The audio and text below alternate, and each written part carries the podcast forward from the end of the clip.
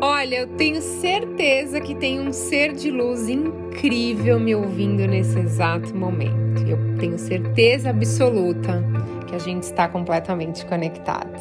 Olá, meu amor! Olá, energia boa, ser de luz. Delícia nosso momento de conexão e evolução. É sempre muito bom essa troca, porque eu agradeço muito, apesar só eu falar aqui no Spotify, né? Não tem muita oportunidade de vocês falarem comigo, é, pelo menos é, nessa plataforma. Vocês vão lá para o Instagram e me dão uns feedbacks de como a vida de vocês estão mudando e das histórias, e é tanta história linda. Então, muito legal, sou muito grata, é uma honra participar desse processo. Então, muita gente nova chegando, já se inscreva, dê a sua avaliação, tem umas estrelinhas aqui no Spotify, você dá a sua avaliação lá para mim, compartilhe com outros seres de luz e ó, me conta a sua história lá no Instagram, tá? Thaís Galácia Oficial. Me manda um oi, me segue lá. Que hoje a gente vai falar, sabe do quê? De ficar sem fazer nada. Do ócio criativo. Você já ouviu falar sobre esse termo?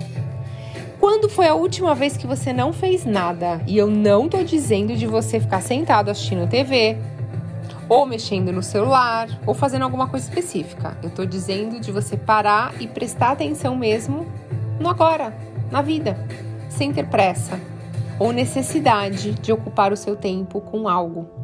A gente estamos inseridos em uma sociedade extremamente conectada e agitada, né? E a gente passa a maior parte do tempo correndo contra o tempo. Mas isso pode ter um impacto muito negativo na nossa vida, principalmente na criatividade, na produtividade, na qualidade de vida. E eu percebo, gente, porque como eu crio as meditações, eu faço os conteúdos que eu falo aqui para vocês, eu tenho os atendimentos onde eu uso muito a minha intuição, a minha mediunidade, trabalho com energia, eu preciso dessa dessa conexão de estar no agora. E no dia que eu estou muito ansiosa, é o dia que eu não consigo é, produzir, sabe? É, cai muito a qualidade. Então, por isso que eu, cada vez que passa, tô aí fazendo meditações ou técnicas de respiração, tô fazendo minhas ressignificações, porque é todo dia, gente. É todos os dias, né? É igual você se alimentar. Você não se alimenta todos os dias, você não toma água todos os dias, você não respira todos os dias. Então, a meditação, você estar no agora, você trabalhar uh, é todos os dias, né? O seu interior. E aí todas essas emoções de urgência, né? Eu tenho que responder um e-mail, tenho que fazer aquilo, tenho que buscar as crianças na escola, tenho que fazer aquilo, gera a doença do século, que é o excesso de ansiedade. E a gente está entrando aí num número muito grande de pessoas com depressão também. Até contar uma história para vocês que eu lembrei aqui de uma pessoa que eu atendi em mentoria. Ela estava trabalhando demais, mas ela estava super feliz com a, com a vida financeira dela porque ela chegou onde ela queria. Mas ela trabalhava muitas horas por dia, estava sempre se sentindo feliz. Ela falou, tá, eu tá, me sentia plena porque eu alcancei tudo que eu queria, né? Minha família nunca teve uma condição bacana e eu consegui conquistar carro, casa, uma condição financeira muito confortável. Mas ela não estava cuidando da, do corpo dela, não estava cuidando da saúde mental e emocional. Ela parou de se conectar com o Criador, ou seja, ela deixou de cuidar da parte espiritual. E o seu relacionamento amoroso estava por um fio. O que acontece? Ela começou a passar mal um dia, gente, no escritório. Muita dor, muita dor, começou a ficar sem ar. Foi levada às pressas para o hospital, onde foi detectado que ela estava infartando. Super jovem, gente, 35 anos. Depois de um tempo que ela me procurou para a gente fazer a mentoria, né? Inclusive, quem deu de presente para ela a mentoria foi o namorado. E a gente viu várias coisas do passado dela mal resolvidas. E a gente fez várias ressignificações. E sabia que ela tinha muito medo. Ela trabalhava tanto e ela tinha muito medo do que acontecesse, que a vida dela fosse exatamente igual ao que aconteceu no passado, né? E ela se enchia de trabalho por horas e horas para não enxergar e não lembrar de toda a dor e mágoa do seu passado que ela não tinha ressignificado ainda. Olha que interessante, o trabalho ele era uma válvula de escape para ela. Eu não olho para isso e tá tudo certo.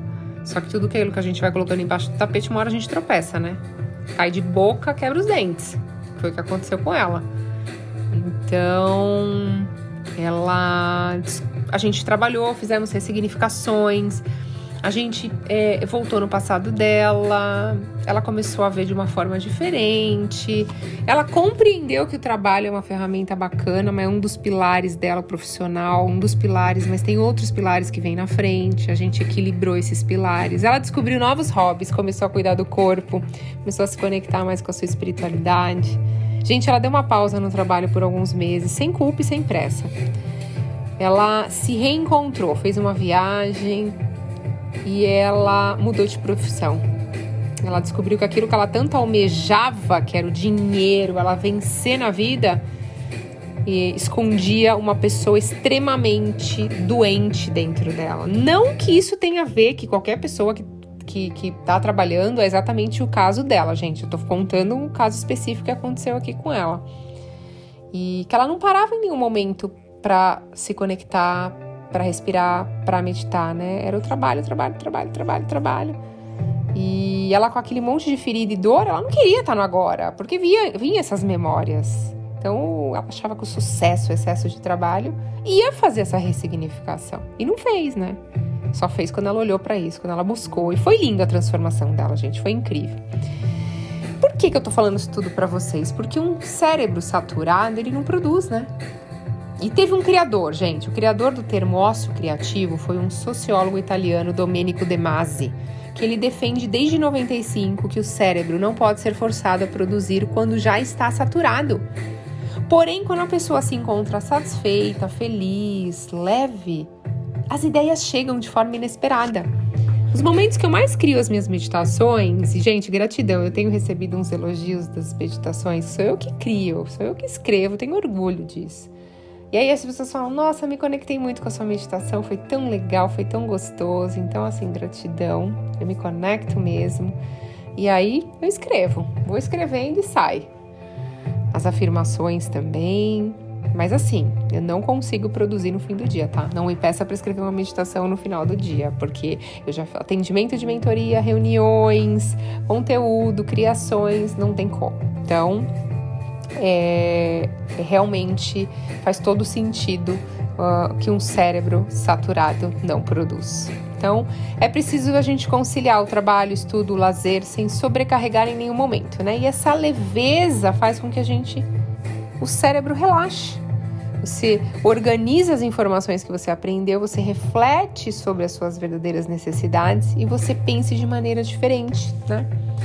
Então é importante, gente, também diferenciar o ócio criativo da procrastinação. Inclusive, eu tenho um vídeo, uh, um vídeo no YouTube e um conteúdo aqui no Spotify que fala da procrastinação. Depois vocês dão uma olhadinha lá.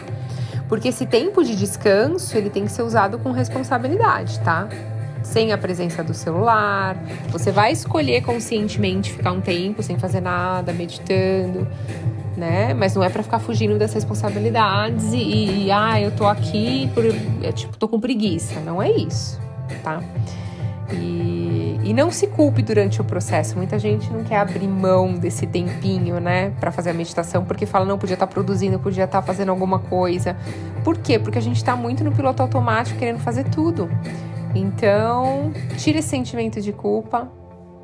Isso sabota o seu descanso mental, sabe? Quando você se culpa.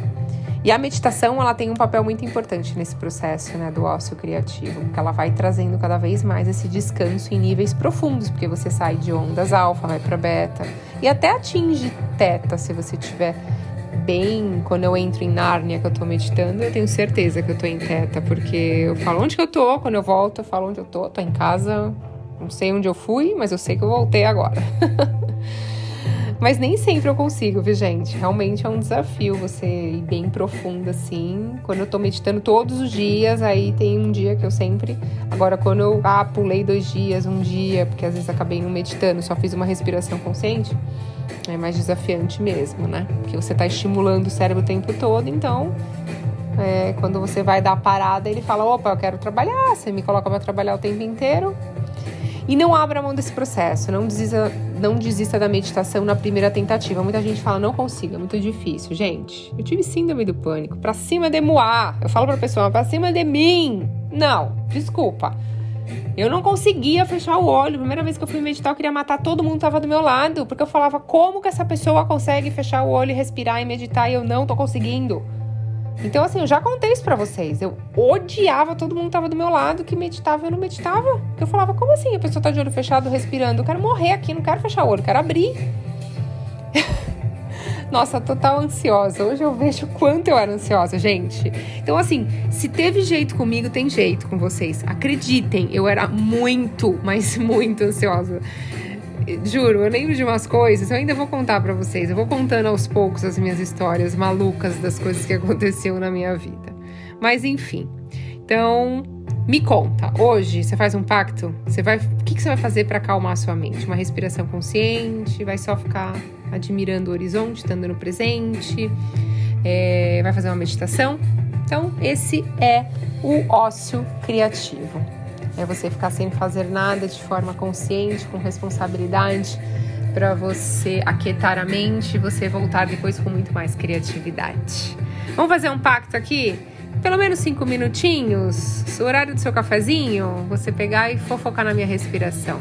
Me conta depois no final do seu dia. Para aí duas, três vezes, cinco minutinhos. Foca na sua respiração e me conta que diferença que você sentiu na sua vida.